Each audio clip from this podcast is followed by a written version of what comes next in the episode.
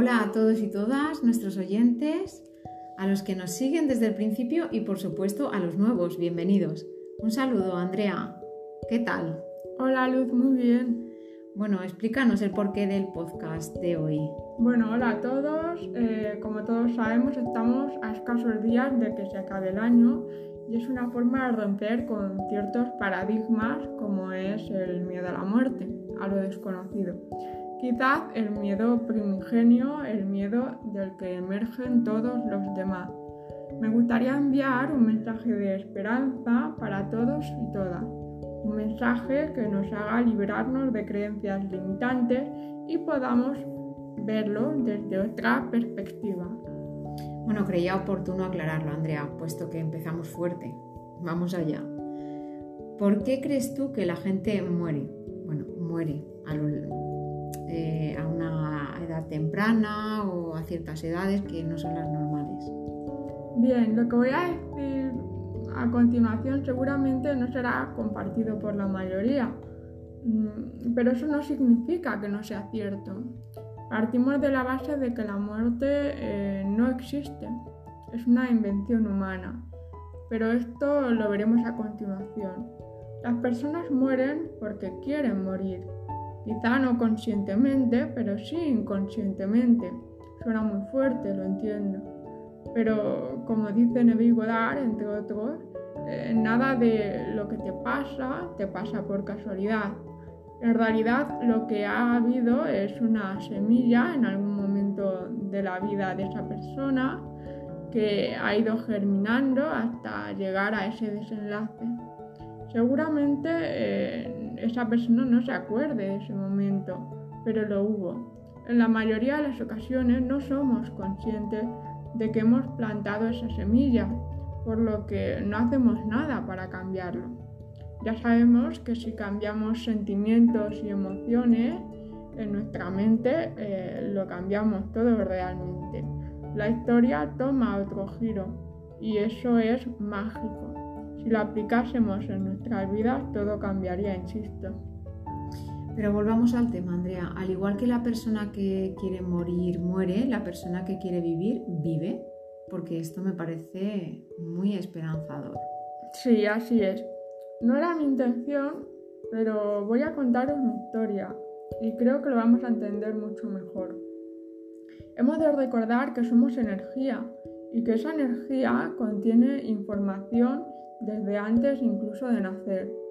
Dicho esto, deciros que yo nací un 25 de diciembre, concretamente en el año 97, 1997, y bueno, el embarazo de mi madre iba muy bien, todo genial hasta que a las nueve y media de la noche aproximadamente, en Nochebuena, mi madre rompe aguas, pero aguas verdes. Eso significaba que yo estaba sufriendo o me sacaban inmediatamente o moría dentro de ella. En urgencias no la atendieron en el momento llegó, pues era el día que era, y esperaron a terminar de cenar para subirla al paritorio. Cuando la atendieron, se dieron cuenta de que mi corazón había dejado de latir. Rápidamente me sacaron como pudieron y todos me subieron corriendo a neonatos para reanimarme.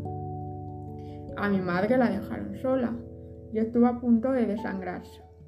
Yo no reaccionaba a pesar de la reanimación pulmonar.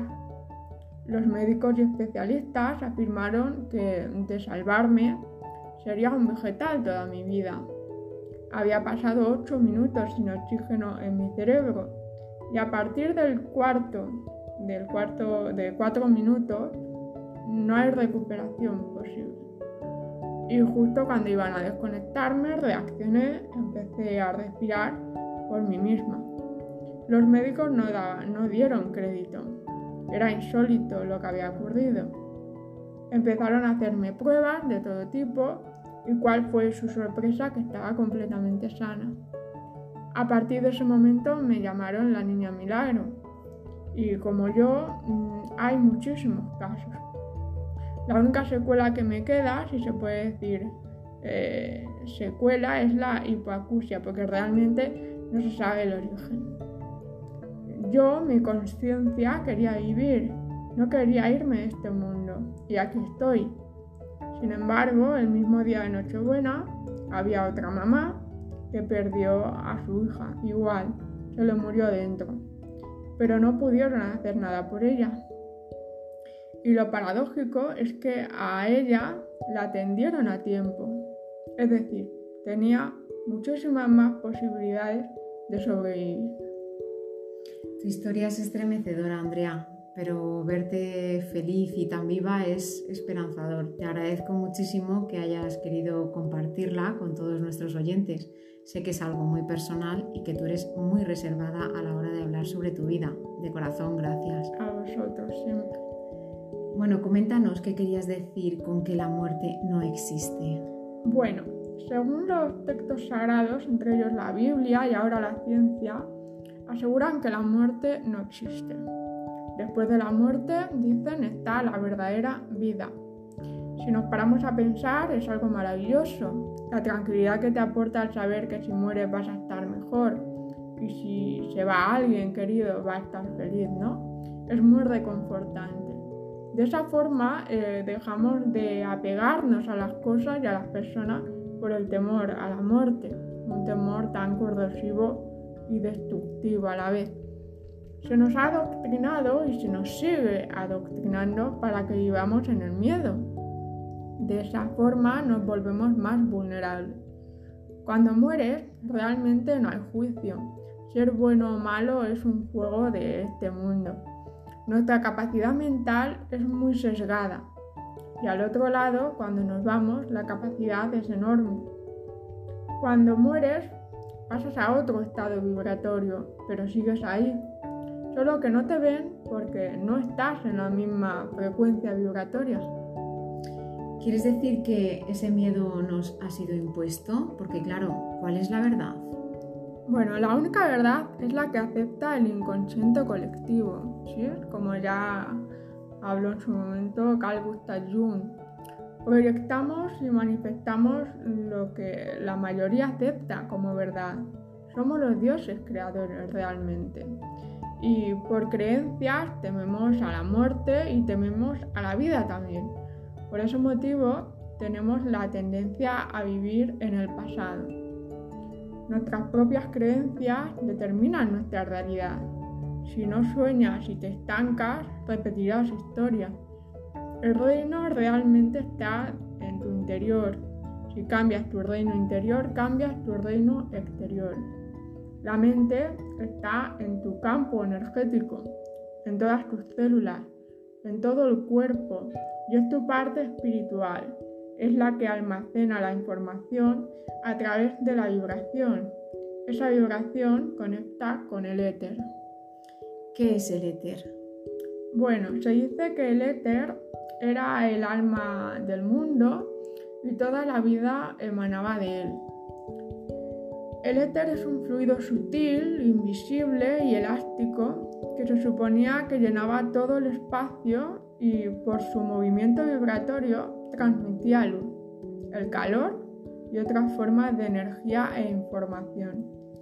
El éter en las ciencias ocultas atrae y favorece el pensamiento mágico y todo lo relacionado con la espiritualidad y el misticismo. Por eso los grandes artistas dicen yo no he inventado nada, simplemente lo he descubierto.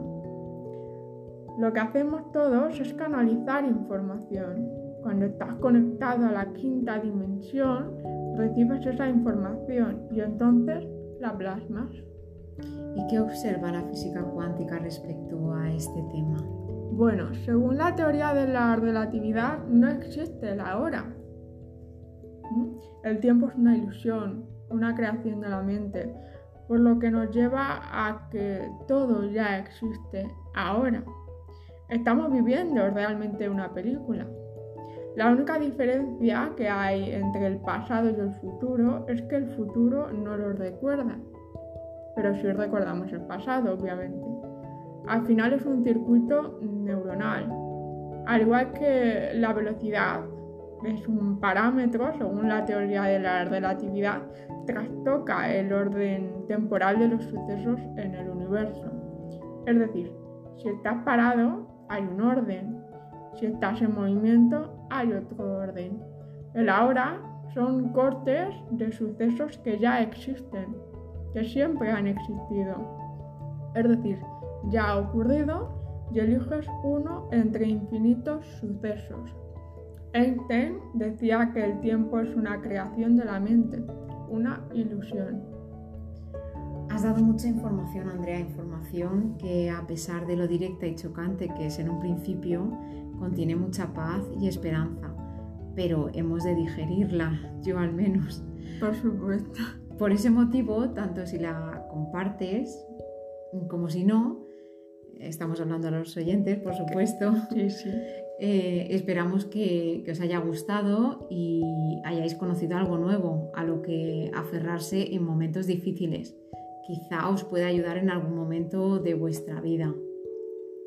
Sí, bueno, Desearos unas felices fiestas exactamente. y un próspero año nuevo. Eso es. Nos despedimos con nuestros mejores deseos para todos y todas. Un saludo y hasta muy pronto. Chao. Chao.